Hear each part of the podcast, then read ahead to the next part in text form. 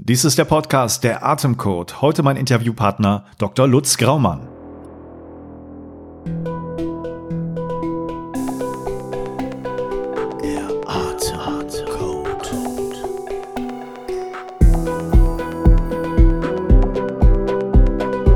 Heute geht es um das Thema Schlaf und in dem Buch Endlich richtig ausgeschlafen erzählt uns Lutz Graumann, welche Schlafräuber es gibt, worauf wir achten, damit wir gut schlafen können und vieles, vieles mehr. Sei gespannt auf das Interview.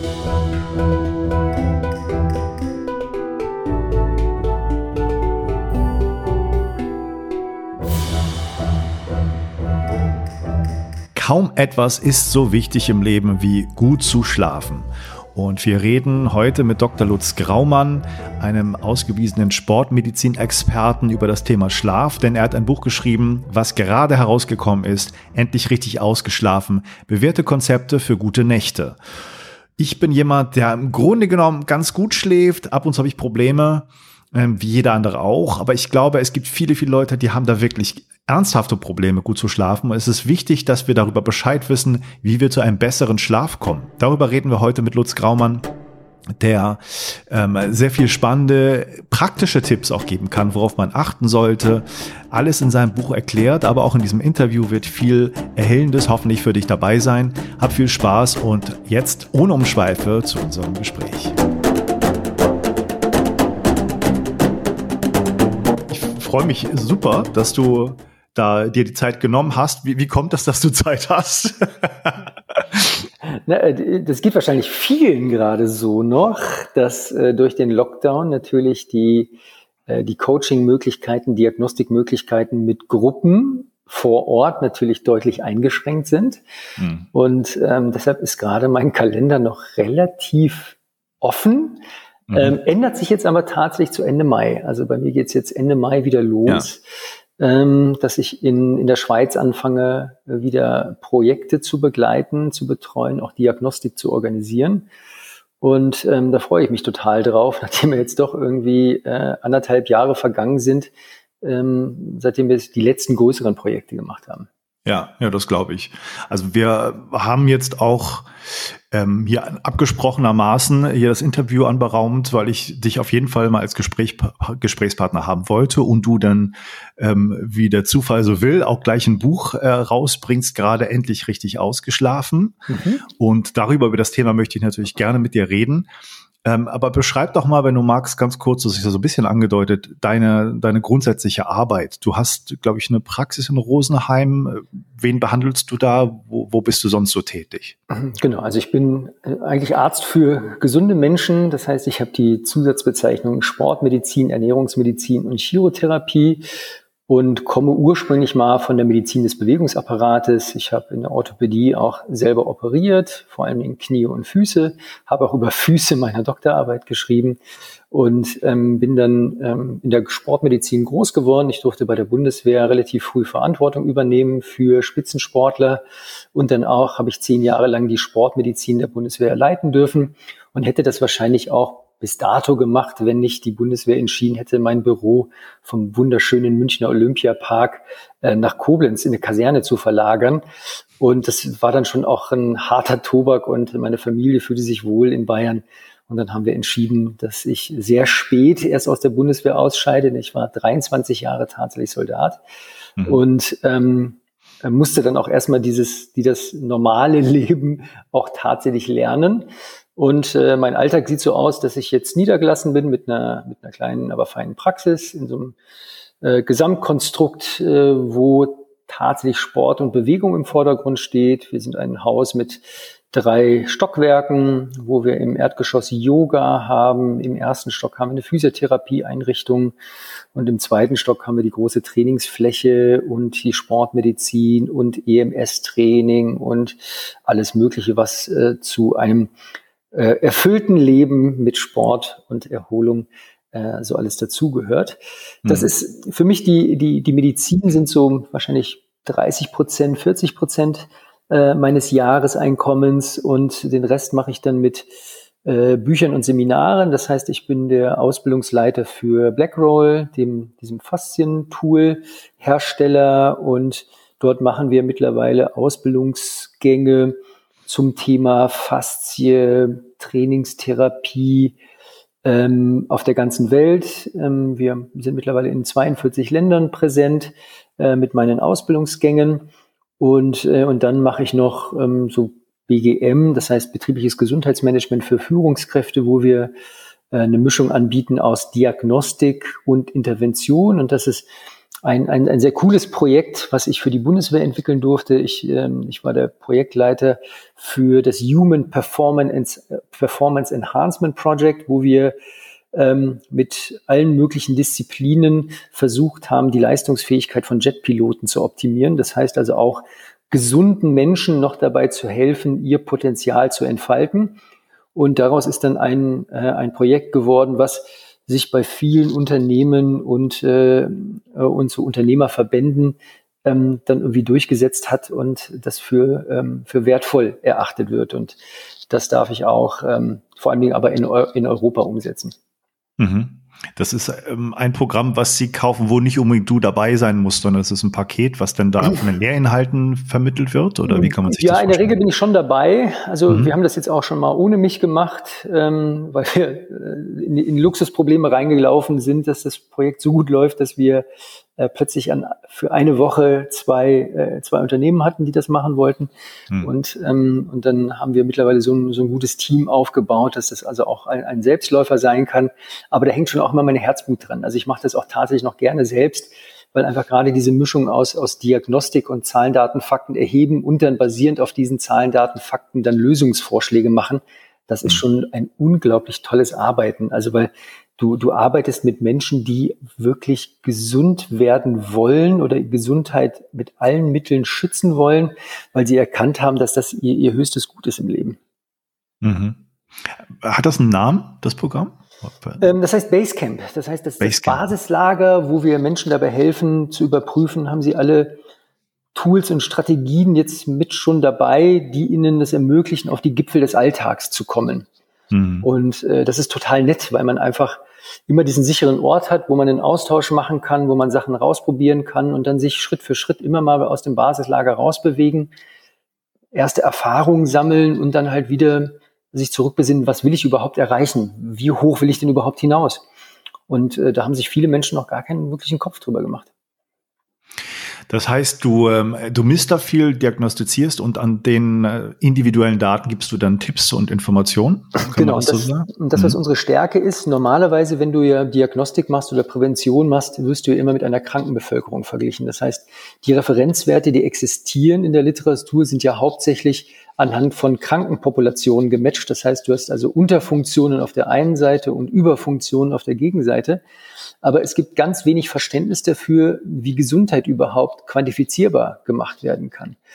Und ähm, dadurch, dass ich jetzt seit 15 Jahren auf der ganzen Welt Daten sammle, ähm, bin ich einer der wenigen, der halt einfach Auskunft geben kann, wo stehe ich denn in Bezug mit einer gesunden, leistungsfähigen Bevölkerung. Mhm. Und äh, das, was wir versuchen einfach durchzusetzen, ist, ähm, wie man das auch beim Kinderarzt findet, dass man Feedback gibt in Form von Perzentilen. Das heißt, wo stehe ich denn im Vergleich mit den ganzen anderen Menschen? Und 50 auf der 50. Perzentile wäre ich genau da, wo halt der, der statistische Mittelwert wäre dieser Population. Und dann gibt's halt Abweichungen nach oben und nach unten.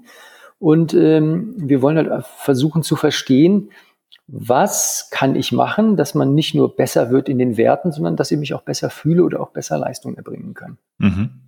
Findet man das auf deiner Homepage, Basecamp, da Informationen drüber? Findet, findet man unter questvitality.de, also quest-vitality.de, aber ähm, ich habe jetzt relativ wenig investiert in diese Voranschreiben dieser Websites, denn mhm. mein Business ist tatsächlich so sensibel, dass du nicht über Marketingbroschüren oder Hochglanz äh, gebucht wirst, sondern das sind ja sehr sensible Themen, wo man in der Regel nur über Mund-zu-Mund-Propaganda akquiriert mhm. wird. Oder über Podcast jetzt. Oder über Podcast, genau. Das heißt also, aber, aber lustigerweise ist es ehrlich so, du, du, du, also Verkaufsgespräche funktionieren nie, sondern die äh, eigentlich müssen die Menschen schon wissen, was sie wollen und dann wirst du gesucht und akquiriert. Mhm. Also ähm, das ist äh, ganz spannend. Also bei uns Klinkenputzen lohnt sich tatsächlich gar nicht. Ja, dann lass uns doch mal, und das war so mein, mein Hintergedanke, jetzt den Bogen auch zum, zum Buch ähm, ziehen. Denn ich denke, oder das wäre die Frage an dich, inwieweit oder in welchem Umfang spielt Schlaf bei diesen Diagnostiken denn da eine Rolle, bei den Basecamp zum Beispiel? Ja, das spielt eine große Rolle und wir waren ja eine der ersten, die das überhaupt quantifizierbar machen konnten ähm, durch, durch einen Zufall. Ähm, ich bin ja über so ein Netzwerk ähm, seit, seit 15 Jahren als Technologie-Scout unterwegs und gucken immer, welche Form von neuen Messmethoden eignen sich, um unserem Klientel weiterzuhelfen. Und ähm, dieses Thema Schlaf und Regeneration ist immer eine große Unbekannte. Äh, wir haben irgendwann angefangen, so 2008, 2009 gab es mal ein ein, ein, ein EEG für die Nacht. Ich weiß nicht, ob du das mal gesehen hast, das SIO. Ähm, das war so ein smarter Wecker mit einer einfachen eine Elektrode auf die Stirn gepappt. Mhm. Und es war super unbequem und du hast allein deshalb schon viel schlechter geschlafen. Deshalb hat sich das nicht so richtig durchgesetzt. Äh, ist auch pleite gegangen, aber die Idee fanden wir lustig, einfach Schlaf zu quantifizieren. Und ähm, dann haben wir ja immer weiter rumgeguckt, rumexperimentiert, alle Gadgets dieser Welt ausprobiert und eine Zeit lang zusammen mit McLaren Applied Technologies, also dem Technologiekonzern hinter McLaren, haben wir versucht, sogar selber sowas zu entwickeln, ähm, ähm, zusammen mit der Universität Oxford und ähm, ist dann daran gescheitert, dass es ein finnisches Unternehmen gab, was diesen Rekorder schon fertig gebaut hatte, mhm. ähm, nämlich aus, aus den Signalen von Atmung, EKG und Bewegung den Schlaf zu analysieren. Und ähm, die, diese ganze Algorithmik über HRV und Schlaf kommt ursprünglich aus der Universität Graz, aus Österreich. Und ähm, die haben einen wahnsinnig guten Job gemacht. Und ähm, also den Menschen, den man unbedingt auch mal gehört haben muss zu diesem Thema Regeneration, Herzratenvariabilitätsmessung, ist der Professor Maximilian Moser, äh, der auch wunderschöne Bücher geschrieben hat zum Thema der Chronobiologie. Also das heißt, wie verhält sich denn der Mensch im Wechselspiel zwischen Licht und Dunkelheit? Und was können wir tun, um wieder in einen Rhythmus zu kommen? Denn ganz viele Menschen haben den Rhythmus der Natur verloren und glauben immer, sie werden morgens angeschaltet wie so ein Duracell-Hase und dann geben sie Vollgas, bis dann irgendwann die Sonne untergeht oder ihnen jemand den Stecker zieht. Und mhm. dann ist Nacht und ähm, das ist so ein kleines bisschen Tod oder vergeudete Zeit. Und ähm, dann, dann wird man irgendwann krank, wenn man dieses Wechselspiel nicht versteht. Und der Moser ist so tatsächlich derjenige, der das, der das verstanden hat, am besten zu erforschen und auch mit ganz schönen Geschichten auszuschmücken, so dass man motiviert ist, da zu experimentieren. Mhm. Und ähm, ich habe dann mit diesen Produkten rumexperimentiert und ähm, habe dann gesehen, dass das super alltagstauglich ist, aber das, was als Ausdruck da generiert wird für den Endverbraucher, ist absolut untauglich gewesen.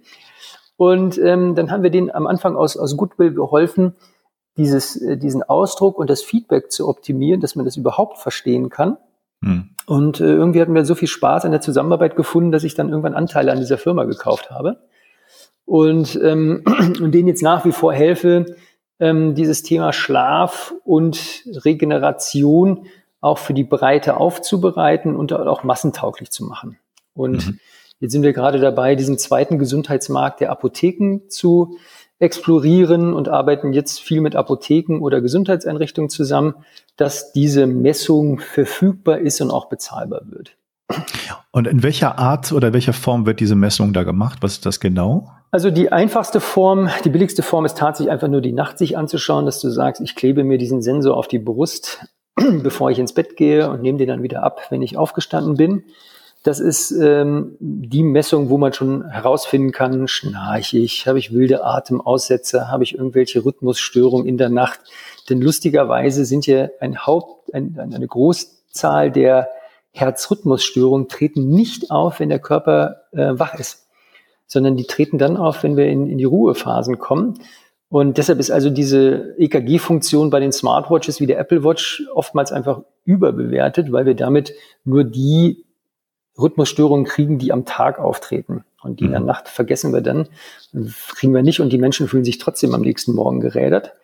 Und, ähm, und diese, diese Messung ist machbar, da kriegst du Kennzahlen raus, also wie ist die Schlafarchitektur, wie ist das Verhältnis zwischen Wachphasen, Leichtschlafphasen, Tiefschlafphasen und Traumschlafphasen. Und ähm, gibt es da eine Rhythmik, gibt es da eine, eine Synchronität zwischen Atmung und Puls? Und ähm, lässt sich daraus irgendwas ableiten. Dann können wir sehen, was macht der Ruhepuls, Dann können wir sehen, was macht die Atemfrequenz im Schlaf. Denn die Diabetiker, die es nicht wissen, dass sie Diabetiker sind, die hecheln nicht nur ein bisschen mehr am Tag, sondern die hecheln auch mehr in der Nacht. Und da mhm. kommen wir dann ja zu deinem Thema, dass einfach äh, die Atmung ein wichtiger Baustein ist auch zur Regulation von Säurebasehaushalt. Und äh, gerade die Menschen mit Stoffwechselstörungen wie dem Diabetes, die versuchen über eine vermehrte Ausatmung natürlich irgendwo diese Säuren wegzukriegen und das CO2 abzuatmen. Und, ähm, und die können wir auch damit aufdecken und äh, auch so ein bisschen Hilfestellung geben. Ist denn auch die, die Medikation, die man jetzt äh, anstrebt, überhaupt geeignet? Ähm, weil man dann halt auch diese Kennzahlen aus der Nacht mit ablesen kann. Ah, das, okay. das, was wir aber empfehlen, ist tatsächlich ähm, ähm, auch zu, zu schauen, was was macht denn, was macht denn der Mensch am Tage? Denn gute Nächte sind nur dann wahrscheinlich, wenn ich auch gute Tage habe. Und dann kommt dieses Thema der Chronobiologie zum Tragen, dass wir, um Leistungsfähigkeit und Gesundheit zu optimieren, versuchen wir auch den Rhythmus im Laufe des Tages zu verändern und so, dass wir in diese wellenförmigen Sinuskurven kommen, äh, die natürlich sind für unseren Körper, denn so alle 90 Minuten gibt es diese sogenannten ultradianen Rhythmen, dass also im, im 90-Minuten-Takt immer irgendwas anderes passiert im Körper. Mal geht das eine Hormon äh, in die Ausschüttung, dann wird es irgendwann wieder gestoppt, dann kommt das nächste, die nächste Substanz, die irgendwie freigesetzt wird. Und damit ergeben sich immer so Leistungshöhepunkte oder auch mal so kleine Durchhänger. Und, äh, und wenn wir da unseren Körper besser verstehen, können wir unsere Gesundheit einfach besser schützen. Mhm. Das heißt, du sprichst ja jetzt ganz viele wichtige Punkte an. Also die, die Grundlage für einen guten Schlaf wird auch am Tag gelegt, wie das Verhalten da ist und wie man dann sozusagen Mechanismen, Einstellmöglichkeiten, Einstell- oder Stellschrauben hat, um da auch irgendwie mitzuarbeiten. Das ist ein Thema. Ganz kurz nochmal, ähm, was man da auf die Brust klebt, das ist dann so ein Einkanal-EKG, nehme ich mal an. Und das ist genau. an, anders als die ganzen Wearables, die mit letztendlich mit Licht ähm, sozusagen ja das Hämoglobin da abgreifen und, und gucken, wie das reflektiert wird, um da das alles ähm, so ein bisschen festzustellen. Ist das besser, schlechter, kann man das so, so sagen? Äh, ja, es, es geht einfach, die Gütekriterien für diese Messungen sind tatsächlich die Abtastrate, wie viel Informationen sammle ich denn pro Sekunde, mhm. um gerade überhaupt diese Herzspitzen, diese Schlagspitzen miteinander vergleichen zu können. Denn diese ganze äh, Bestimmung über Stress und Schlaf ähm, basiert ja auf diesen ganz kleinen Varianzen der, der Herzschlagspitzen. Das heißt, diese, im EKG nennen wir das Erdzacke. Das heißt, dort, wo die maximale Auswurfleistung und die maximale Kontraktion des Herzens ist, äh, ergibt es dann tatsächlich eine, eine, eine wirkliche Spitze. Eine, eine ganz scharf herausstechende Spitze, ähm, wo man dann wirklich punktgenau diese Spitzen miteinander vergleichen kann und da einfach in Millisekunden ausdrücken kann, wie unterscheiden sich denn jetzt die zwei Herzschläge aufeinander folgen ähm, in, in, in, in, der, in der Länge der Pause, die dazwischen existiert. Mhm. Und ähm, wenn wir das optisch messen, so wie das die ganzen Wearables machen oder auch die Smartwatches machen, wird ja immer nur ein, ein, ein grünes oder infrarotes Licht in die Haut projiziert und dann misst man, wie viel von dieser Farbe absorbiert wird durch den roten Blutfarbstoff, der da gerade vorbeischwimmt. Und dann kann man daraus errechnen, das muss jetzt ein Pulsschlag gewesen sein, weil einfach die Farbe aufebbt und ab, ab äh, also aufläuft und dann wieder abebbt. Und ähm, das ist einfach eine Welle. Und ähm, wenn die Messpunkte nicht hoch sind, also wenn ich nicht eine Abtastrate, die jenseits von 100 Hertz liegt, dann, dann ist da sehr viel Messfehler mit dabei. Und am Anfang macht es Sinn, einmal eine genaue Messung zu machen. Und die, ähm, die Arrhythmien kann man oftmals einfach in der Peripherie am Puls gar nicht mehr wirklich wahrnehmen.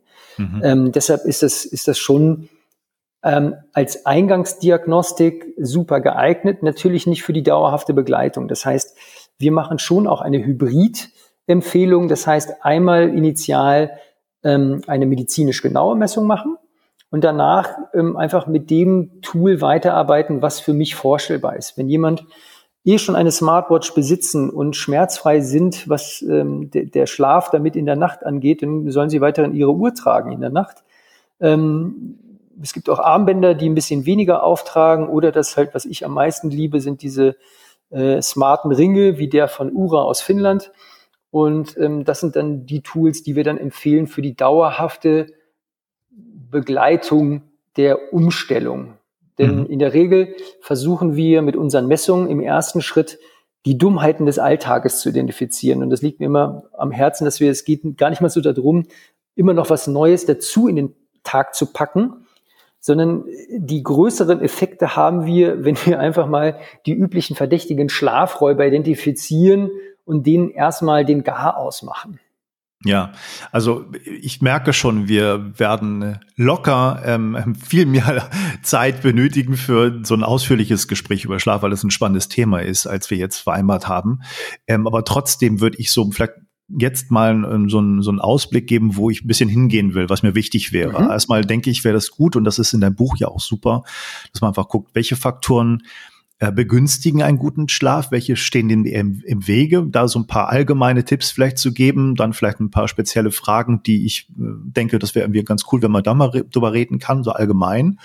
Und natürlich ähm, wäre das toll, wenn wir ein bisschen über Atmung reden können, was das für mhm. ein Faktor ist, wie der Schlaf begünstigt oder verhindert. Mhm. Also fangen wir mal bei den allgemeinen ähm, Faktoren an? Was, was steht Schlaf eher im Wege? Also du nennst es ja auch so Schlafräuber im Buch. Mhm. Ähm, was, was ist da, was den meisten Leuten ähm, keinen guten Schlaf beschert? Ich, ich würde tatsächlich noch für die Zuhörer vielleicht einen Schritt zurückgehen und zu sagen, was ist denn überhaupt eine gute Nacht? Also dass ja. man, dass man sich noch einmal kurz im Klaren ist, äh, was passiert denn überhaupt in der Nacht und was ist, was macht eine Nacht zu einer guten Nacht?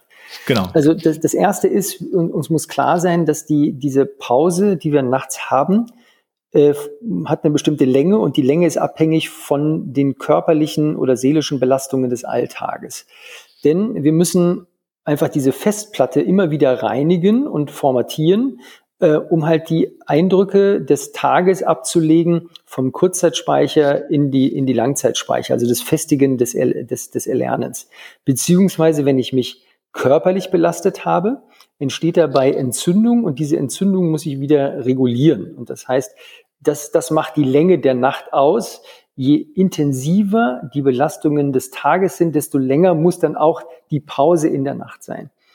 Und dann, wenn wir essen und trinken, entstehen immer wieder auch Stoffwechselzwischen- und Endprodukte, die nicht gesundheitsförderlich sind. Oder wir nehmen zukünftig, zusätzlich zur Nahrung auch Sachen auf, die sowieso nicht so super gesund sind. Und die müssen wieder abtransportiert werden. Und ähm, das funktioniert erstaunlicherweise nur in diesen Tiefschlafphasen, ähm, wenn sich Atmung und Puls, also da haben wir schon den ersten äh, Umschwenker zu, dem, zu deinem Thema Atmung, wenn die sich synchronisieren, wenn wir eine ruhige Abfolge haben, auf jeden Atemzug kriegen wir vier Herzschläge platziert. Und das ist der Trigger, dass unser Gehirn schrumpft, dass also die Nervenzellen im Gehirn etwas kleiner werden und damit ein Platz entsteht zwischen den einzelnen kleinen Nervenzellen und dann kann die Schlotze, also die Stoffwechsel zwischen Endprodukte, die können dann abfließen aus den, aus den Nervenzellen und ähm, werden dann ausgeleitet in den Körper.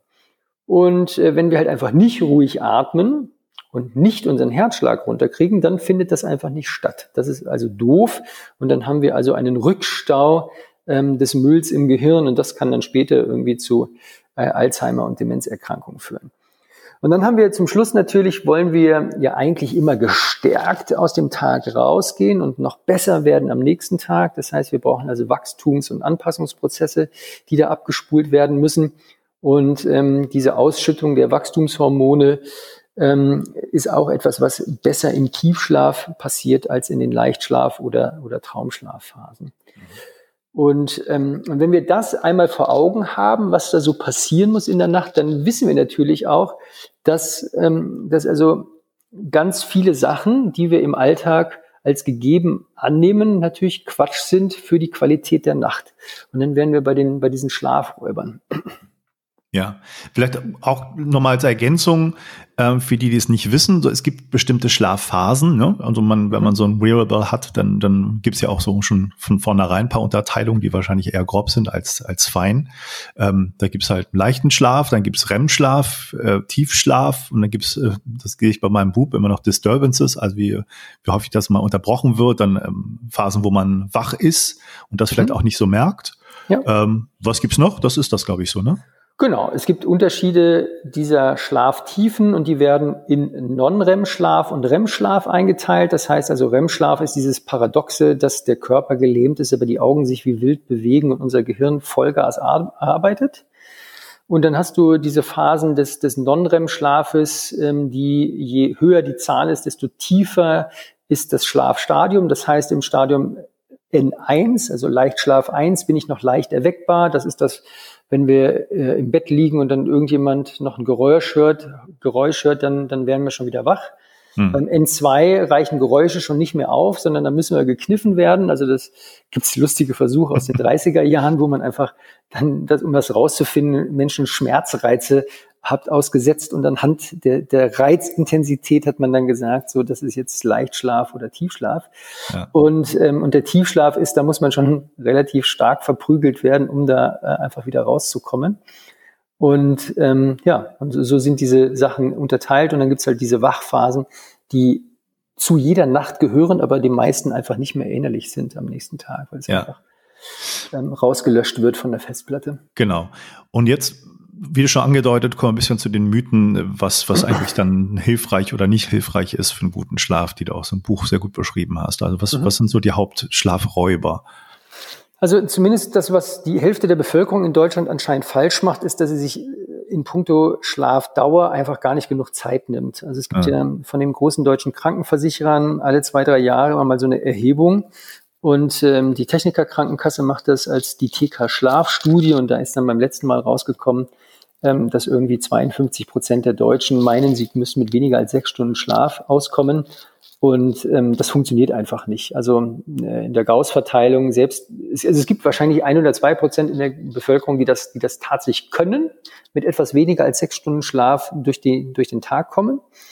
Ähm, aber halt bei dem Großteil der Menschenmenge wird es einfach zum Scheitern verurteilt sein. Und das ist ja auch einer der Gründe, weshalb wahrscheinlich die ganzen Übergewichts- äh, und äh, Herz-Kreislauf- und Gefäßerkrankungen so stark auf dem Vormarsch sind. Und selbst einige Krebserkrankungen ähm, lassen sich auf einen, einen, auf einen Schlafmangel zurückführen. Ja. Das heißt also, der, die, die erste Nummer, die man ansprechen muss, ist, wer nicht bereit ist, sechs Stunden in Schlaf zu investieren, der, der braucht auch gar nicht weiter hier zuhören, weil dann äh, funktioniert die beste Atemtechnik, die du dem beibringen kannst, äh, ist dann einfach ähm, ja, ein Tropfen auf einem heißen Stein und es ist sofort verpufft.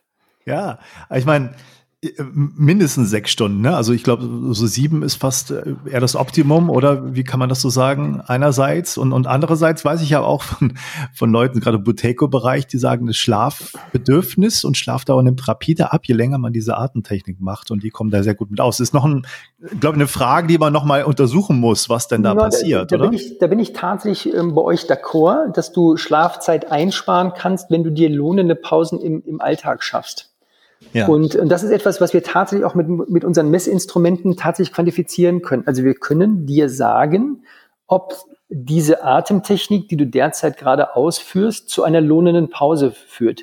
Mhm. Weil das ist dann, dann kriegst du es hin, auch auf Knopfdruck ein Anschalten deines regenerativen Nervensystems hast. Das heißt, du kannst durch Atemtechniken wunderbar innerhalb von Sekunden deinen Parasympathikus auf ein Niveau aktivieren, ähm, was viele Menschen nicht mehr in der Nacht hinkriegen. Mhm. Und das heißt, du kannst dann, wenn du das am Tag öfter mal praktizierst, kannst du dir Zeit in der Nacht ähm, einsparen. Kennst du diese Yoga Nitra Sachen? Was, was ist deine Meinung dazu, wenn du es kennst? Ich bin da, ich bin da tatsächlich nicht so super ähm, in diesen ganzen äh, Yoga-Techniken mit drin. Also für uns ist immer nur dieses Prinzip, äh, wir, wir reden eigentlich auch nie über Philosophien, sondern über Prinzipien. Das heißt, ich, ich versuche erst einmal einen Rhythmus zu finden. Das ist, das kann sein, dass was in manchen als Box Breathing genannt wird, wenn ich versuche, Einatmung und Outatmung zu harmonisieren und manche machen Pausen rein, manche machen keine Pausen rein und lassen den Atem einfach nur fließen. Das, was wir als Prinzip propagieren, wie wir effektiv den Parasympathikus anschalten können mit einer sehr hohen Wahrscheinlichkeit, ist, dass wir den Atem so umprogrammieren, dass wir natürlich erstmal bewusst langsamer atmen, bewusst durch die Atme ein, äh, durch die, durch die Nase ein- und ausatmen mhm. und die Ausatemphase länger ist als die Einatemphase. Mhm. Und, ähm, und damit scheint man das gut hinzukriegen, dass man reproduzierbar einfach den Parasympathikus anschalten kann. Ja. Und dann hatten wir ja auch schon mal gesprochen, ähm, mit diesen, mit diesen neueren Kennzahlen äh, mit 5,5 Atemzügen pro Minute, wo du natürlich eine unglaubliche Verlangsamung des sonst autonomen Atmenrhythmus ähm, mit hervorrufst, was natürlich einhergeht mit, ähm, mit einer inneren Ruhe und ähm, es ist ja fast wie eine Meditation, wenn, ja. man das, wenn man das gut macht. Genau. Das ist so ein, so ein Richtwert, der in Studien sich so gezeigt hat, als etwas, was einen sehr in die Ruhe, in die Entspannung bringt. Und das ist individuell auch immer ein bisschen unterschiedlich. Und das glaube ich, nach dem, was ich so gelesen habe und was ich für Messungen mit HV da äh, gesehen habe, ist das so unterschiedlich, dass man wirklich ja, ich sag mal, eine halbe Sekunde kann einen Unterschied machen von einer HV, die bei anderen Leuten vielleicht die Sekunde nicht ergibt. Ne? Also vielleicht ist es fünf Sekunden anstatt fünfeinhalb bei einigen oder 5,8 macht dann schon wieder einen anderen Unterschied. Das ist schon irgendwie ganz spannend, wie man seinen Sweet Spot finden kann äh, mit diesem Feedback, was für einen selbst dann individuell das Beste ist. Genau. Und ja, also es gibt auch noch viele Sachen, die man im, im, im Vorfeld äh, beachten muss, ist einfach, ähm, in, in, welcher Körperlage befinde ich mich, wie, mhm. wie flexibel ist überhaupt mein, äh, mein Zwerchfell, wie gut bin ich in der Ansteuerung der ganzen Atemmuskulatur.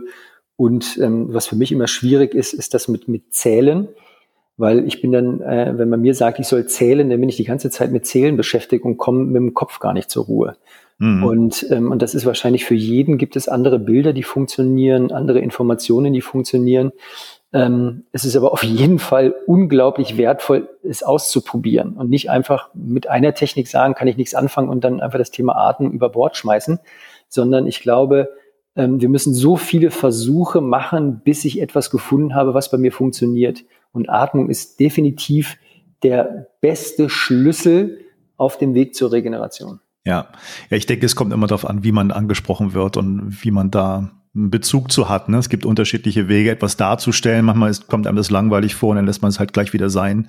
Also da, da braucht man auch ein bisschen das Glück, auf die richtige Art und Weise was präsentiert zu bekommen, was dann irgendwie mal zum Probieren ist. Genau. Und auch was wir so wahrnehmen, ist, je weniger erfahren oder je weniger Ahnung der Instrukteur oder Therapeut hat, desto dogmatischer wird er sein.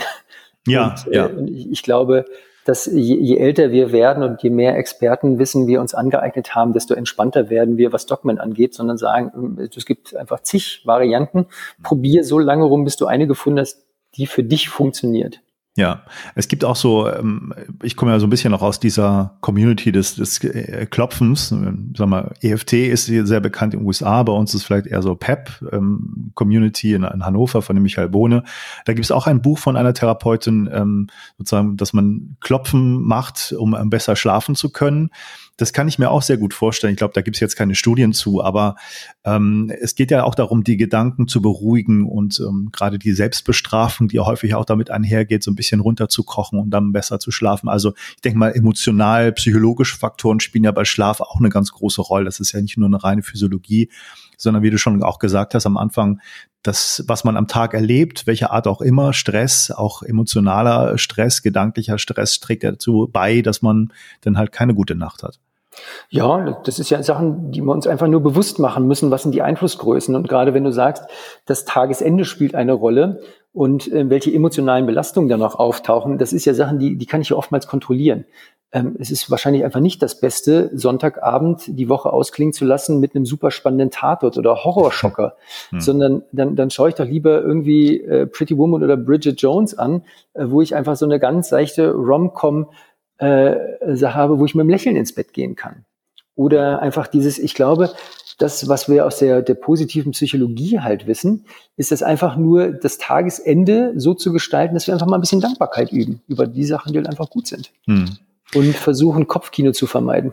Ja, du hast im Buch ja unheimlich viele Tipps und ich glaube, das, das ist auch gar nicht notwendig, dass wir jetzt das alles durchgehen. Also ich meine, es geht von, von der reinen Schlafergonomie, ne? also was nehme ich für Matratzen, für Kopfkissen, für Decken, wie, wie bette ich mich und so weiter, bis zu natürlich auch Umweltfaktoren, also wie ist die Luftqualität, was sind für, für vielleicht Störquellen, was Strahlung angeht. Das alles soll man mal überlegen, beachten und kann man im Grunde, wenn man ein Buch liest, mit der Checkliste so ein bisschen durchgehen. Worauf habe ich ja. zu achten? Ist das ein gut, wenn ein Fernseher an ist oder wenn WLAN äh, direkt im Schlafzimmer aktiviert ist und so kann man das vielleicht mal ausstellen und mal einfach gucken, ob das irgendwie unterschiedlich ist. Das ist wäre so meine Idee, da jetzt äh, drauf genau. einzugehen, oder? Genau. Also es gibt halt, äh, wir, wir reden immer ähm, bei diesen Veränderungsprozessen über, über Verhältnisse und Verhalten. Ähm, das, das wo, wo die Menschen am Anfang leichter zu kriegen sind, ist ihre Verhältnisse zu überprüfen mit einer Checkliste. Das, wo, wo sie sich schwerer tun, ist einfach das eigene Verhalten zu hinterfragen. Mhm. Denn Schuld sind ja eigentlich immer die anderen. Ne? Und das äh, und dieses, dieses äh, Verantwortung übernehmen, dass, dass ich selber mein, mein, mein, mein eigentliches Wohlbefinden selber gestalten kann, das ist ja oftmals die, die etwas spätere Erkenntnis. Ja, lass uns doch nochmal über zwei, drei Sachen sprechen, äh, die jetzt persönlich mich irgendwie interessieren. Ich finde auch, das ist irgendwie ein wichtiges Thema. Erstmal, was auch Faktor Licht, Tag und Nacht bedeutet für, für Schlafqualität. Ähm, ja, lass uns erstmal darauf eingehen. Also es gibt ja viele Leute, die sagen, ähm, man braucht bestimmte Portionen äh, von Licht, gerade wenn man aufsteht, um da auch mhm. Cortisol anzuregen und das so ein bisschen zu unterstützen. Und man sollte das auch ein bisschen beachten, was man sich für Lichtquellen aussetzt. Es gibt diese Theorie von der Schlechtigkeit des blauen Lichts dann besonders abends hin und viele Leute übertragen es auf den ganzen Tag, was glaube ich nicht so besonders schlau ist. Was ja. ist so deine, deine Ansicht? Es geht ja darum, wieder diese zirkadiane Rhythmik zu hinterfragen. Was, was macht unsere Chronobiologie aus? Wir wissen, dass irgendwie 98 Prozent unserer Zellen ähm, im Einklang sind mit dem Wechselspiel aus Licht und Dunkelheit.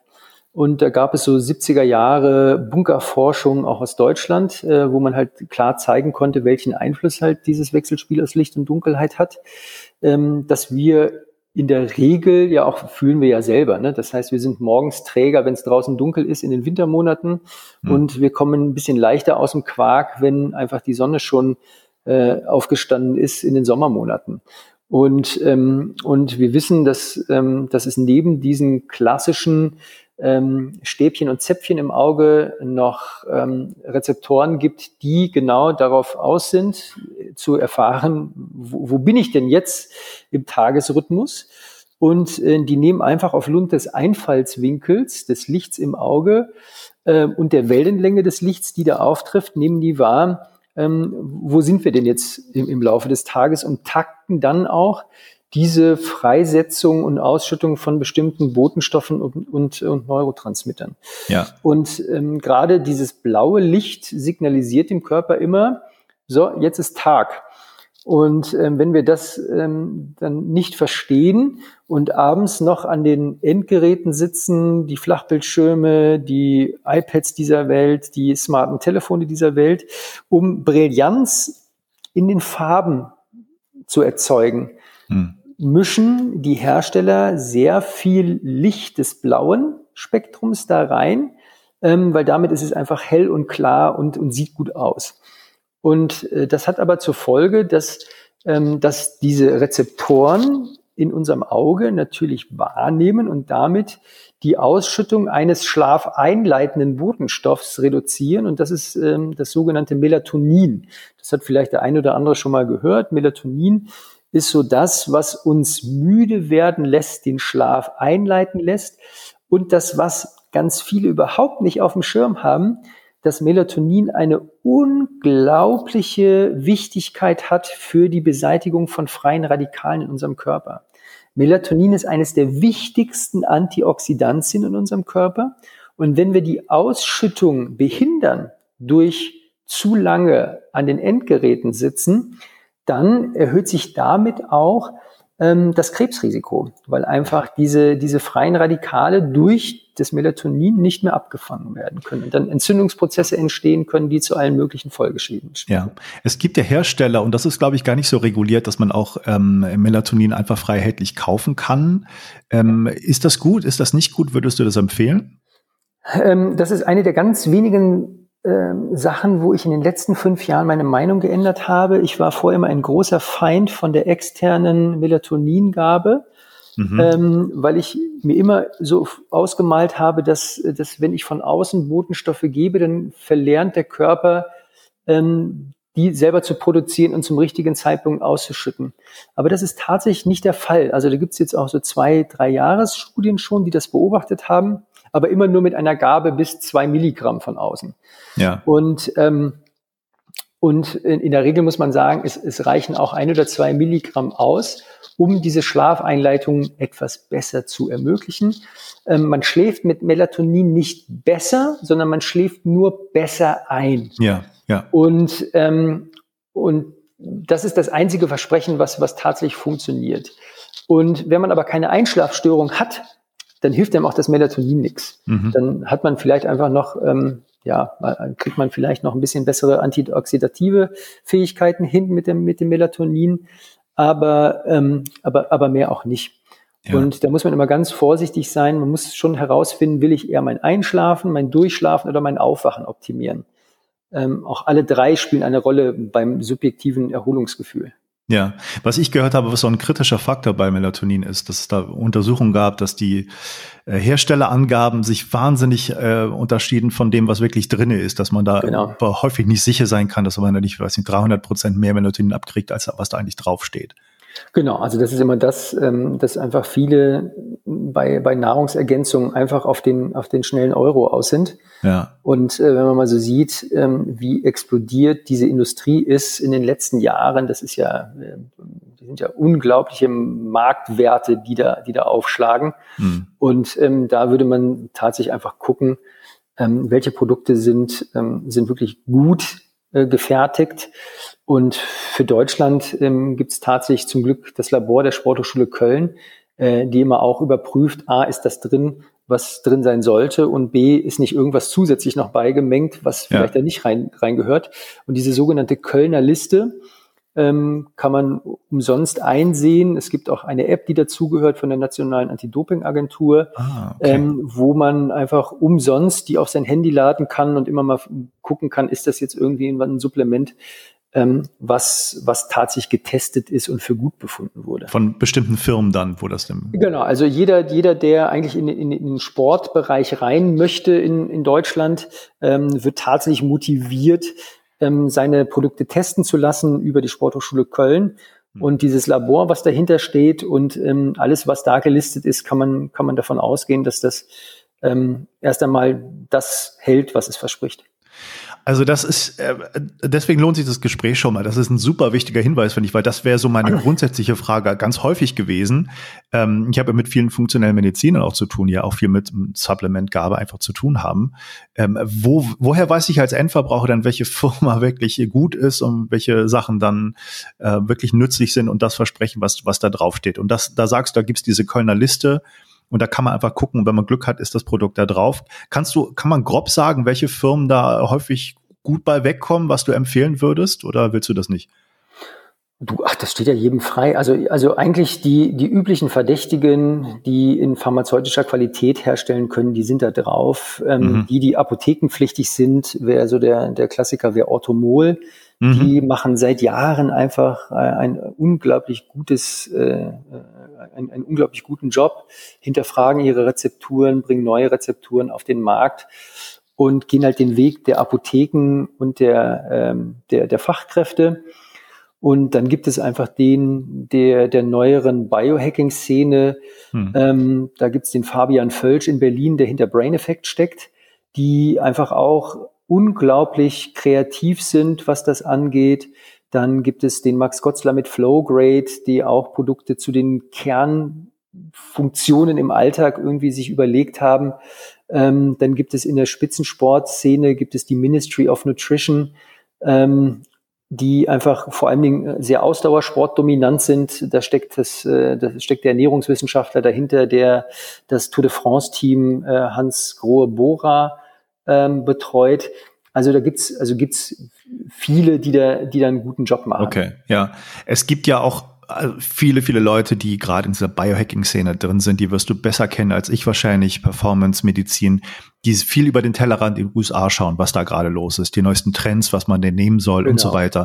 Und ähm, wir, wir, haben einen deutschen ja. Arzt, der da sehr, sehr da voranschreitet, das ist der Christian Burkhardt, der hinter MitoCare steckt. Mhm. Und die ersten MitoCare-Produkte sind jetzt auch schon bei auf der Kölner Liste ähm, ähm, zu finden. Und ähm, das sind einfach auch wieder die über, über Ärzte und Fachkräfte gehen, wo einfach, er hat es tatsächlich auch geschafft, ähm, sich, sich tatsächlich einfach mal so eine, so eine Systematik zu überleben. Er hat eine Causa Logica zusammengeschrieben, also wie er ein, ein, ein System in dieses undurchsichtige, in den undurchsichtigen Dschungel der, der Nahrungsmittelindustrie versucht zu bringen. Ja.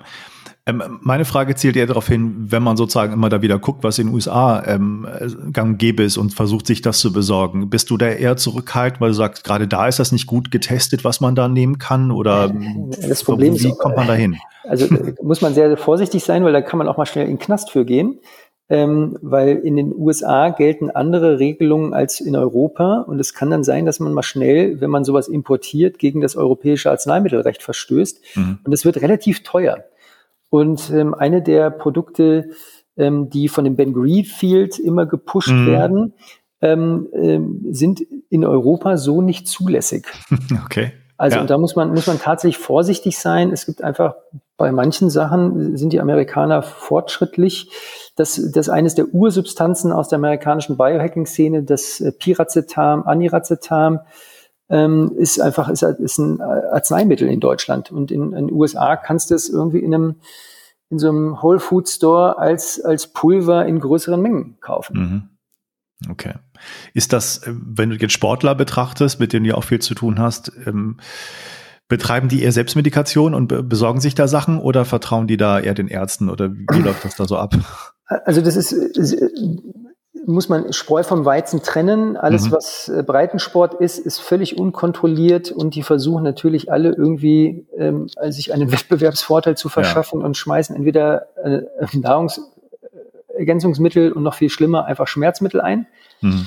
Alle die, die äh, im Spitzensport zu Hause sind äh, und, und tatsächlich Ambitionen haben, an internationalen Wettkämpfen teilzunehmen, die müssen wir immer wieder einfangen und sagen, Leute, ihr könnt nur das nehmen, was in Deutschland auf der Kölner Liste steht. Und, ähm, und damit sind die ganzen neuen Sachen raus. Und ähm, das und ist deshalb, damit automatisch auch ähm, kein Problem für die Dopingagentur, wenn das da drauf steht. Da kann man sicher sein. Genau. Mhm. So, deshalb, das ist ja dann der Freifahrtschein. Also wenn du, ähm, wenn du plötzlich dann doch mal positiv getestet wirst ähm, und du nachweisen kannst, dass du eine eine Charge hast, die da rauskam, dann ähm, könnte das theoretisch, könntest du damit weg, äh, damit durchkommen. Mhm. Äh, aber äh, wir haben es noch nicht erlebt. Also in der Regel hat der Athlet dann doch immer irgendeinen Quatsch gemacht. Aha, okay. Also das ist sicherlich ein schwieriges Thema, das genau beurteilen zu können, auch als Sportler, was, was darf ich da nehmen. Es gibt auch viele Trends, gerade in den USA, ich weiß nicht, klar, wie Microdosing auch mit Psychedelika für, für Sport-Performance-Erhöhung und so weiter. Das äh, einige Sachen, ich glaube, habe ich das richtig verstanden? Ich glaube, LSD ist gar nicht mal auf der Dopingliste drauf oder so. ich bin mir nicht ganz sicher, habe ich irgendwie auch neulich gehört. Ja, also das ist ein Thema, na klar, möchte man irgendwie besser werden. Ähm, aber jetzt nochmal zum Schlaf zurück. Gibt es dann irgendwelche Sachen, die man einnehmen kann, wo man auch mal experimentieren kann, ob der Schlaf da besser wird? Empfehlung von dir? Also, also, also es geht ja immer erstmal darum zu identifizieren, wo ist mein Problem? Ist es das Einschlafen, das Durchschlafen oder das Aufwachen? Mhm. Ähm, wenn ich jetzt oft wach werde, muss ich über, hinterfragen, ist es jetzt, weil ich Wasser lassen muss und muss einfach weniger trinken abends oder ist es, dass mein Blutzuckerspiegel irgendwie komische Sachen macht? Ähm, und dann einfach kann man da die Nahrung nochmal anpassen. Mhm. Ähm, wenn jemand einfach Restless Legs hat, das heißt die ganze Zeit mit seinen Beinen zappeln muss, dann kann es mal ein Vitamin B-Mangel sein. Vitamin ähm, D? B wie Bertha. B, okay. Mhm. B wie Bertha. Ähm, kann man dann ausprobieren. Ähm, wenn man generell Schwächen hat, kann man Vitamin Dora äh, nochmal immer wieder überprüfen. Ja. Und ähm, und ähm, wenn man mit Muskelkrämpfen in der Nacht Probleme hat, kann man Magnesium tagsüber mal einnehmen. Also es gibt schon so ein paar Supplemente, die immer wieder funktionieren. Hm. Ähm, und äh, auch die, die ganzen Naturheilmittel, also dieses klassische Lavendel oder Kamille, Zirbenöl, das kann man alles ausprobieren. Man muss so einfach für sich so experimentieren und seinen Weg finden, was für einen vorstellbar ist. Und, ähm, und äh, es gibt auch diese Aminosäuren, die dabei helfen können, ähm, Tryptophan, Tyrosin, 5-HTP, ähm, die dann auf die, auf die Glückshormone wirken, ähm, weil, sie, ähm, weil sie einfach immer irgendwie Grundgerüst sind für Serotonin, Dopamin, Melatonin. Und ähm, die werden einfach im, im, im Körper halt konvertiert. Das heißt also, du, du kannst aus einem Neurotransmitter auch wieder einen anderen machen. Mhm. Und ähm, da ist, das ist ja das Fantastische an unserem Körper, dass er eine eigene kleine äh, Arzneimittelfabrik ist, dass er einfach viele der Sachen einfach selber herstellen kann. Ja. Und ähm, und ja, ich bin immer kein Fan davon, einfach Supplemente so zu pushen, mhm. sondern immer erstmal auch Laboruntersuchungen zu machen, um zu sehen, habe ich denn einen, einen, Mangel, der irgendwie nachweisbar ist. Und wenn ich etwas zusätzlich gebe, schafft mir das einen Nutzen sowohl bei den Zahlen als auch beim, beim subjektiven Wohlempfinden. Ja. Ähm, mit Bedauern gucke ich auf die Zeit und unsere Zeit läuft so langsam ab. Ähm, ich glaube, eine ganz wichtige Frage ist noch ähm, dieses Einkanal-EKG, von dem du geredet hast, wo man auch das mal ein bisschen besser diagnostizieren kann. Ist das für den Endanwender irgendwie möglich, das auch zu bestellen, erhalten, das mit dem Arzt irgendwie zu machen? Wie, wie ist die Lage da, wenn wen das jetzt Genau, also in, in Norddeutschland gibt es mittlerweile, in Schleswig-Holstein gibt es ein Apothekenprojekt, wo diese Systeme im, im Einsatz sind. Ähm, das wird jetzt auch in anderen Apotheken weiter ausgerollt werden. Ähm, wer privat versichert ist, kann das einfach über meine Praxis auch bestellen. Ähm, da, da kann man das, äh, kann man das machen. und wer selber zahlen will, kann es natürlich auch über meine Praxis bestellen. Mhm. und es gibt immer mehr Kollegen in Deutschland, die, die sich dem Thema annehmen. Und äh, da kann man auch gern an die Kollegen verweisen, die, die dann, äh, die dann dort Ahnung haben. Ja, ich denke, wie jetzt Ernährung, äh, ruhige, ruhiger Kopf, Achtsamkeit, ist Schlaf mit Atmung sicherlich auch eines der Themen, die in den nächsten Jahren äh, immer mehr an Gewicht zunehmen, auch völlig zu Recht, oder?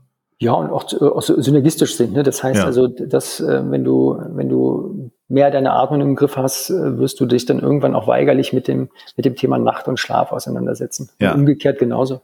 Ja, mein lieber Lutz, hab ganz vielen Dank, dass du dir die Zeit genommen hast für das Gespräch. Es ist bei weitem nicht erschöpfend, aber deswegen kann man ja dein Buch äh, sich besorgen und ähm, lesen. Endlich äh, richtig ausschlafen heißt das. Das hast du aber mit jemandem zusammengeschrieben, sicher, mit dem André Alisi oder genau, Alesi, genau. André, André Alisi ist ein, ein sehr äh, schlauer Kopf aus dem Schwarzwald, der, ähm, der auch dieses ganze Thema Einrichtungen auf dem Schirm hat, weil er äh, mal über seine Eltern ein Bettenhaus geerbt hat und, äh, und nicht nur von der gesundheitsfachlichen Seite kommt, er ist äh, studierter Gesundheitsmanager hm. ähm, und ähm, hat auch diese, diese ganzen, das Thema der Labels auf dem Schirm. Also welche, welche Zertifizierungen sind irgendwie Unsinn, welche stehen für irgendwas. Und weshalb muss man auch bei der Stiftung Warentests, bei den Matratzentests so ein bisschen hellhörig werden, dass da nicht alles, ähm, alles, ähm, ist immer eins zu eins ja. im Alltag umgesetzt werden muss. Und ähm, daher äh, ist es ein, ein super wertvoller Partner und äh, wir tauschen uns jetzt seit, seit mehreren Jahren ähm, regelmäßig aus und machen Projekte zusammen und es macht total viel Spaß, mit dem zusammenzuarbeiten. Klasse, super ähm, ein richtig tolles Buch gibt einem einen super Überblick über das Thema, um da auch um, sich selber mal zu überprüfen, hinter, zu hinterfragen, wie man den Schlaf, den eigenen Schlaf verbessern kann. Kann ich nur ähm, sehr empfehlen, sich das zu besorgen. Und dir erstmal ganz, ganz herzlichen Dank für das tolle Gespräch. Ja, danke, Matthias, und äh, allen noch einen schönen Tag.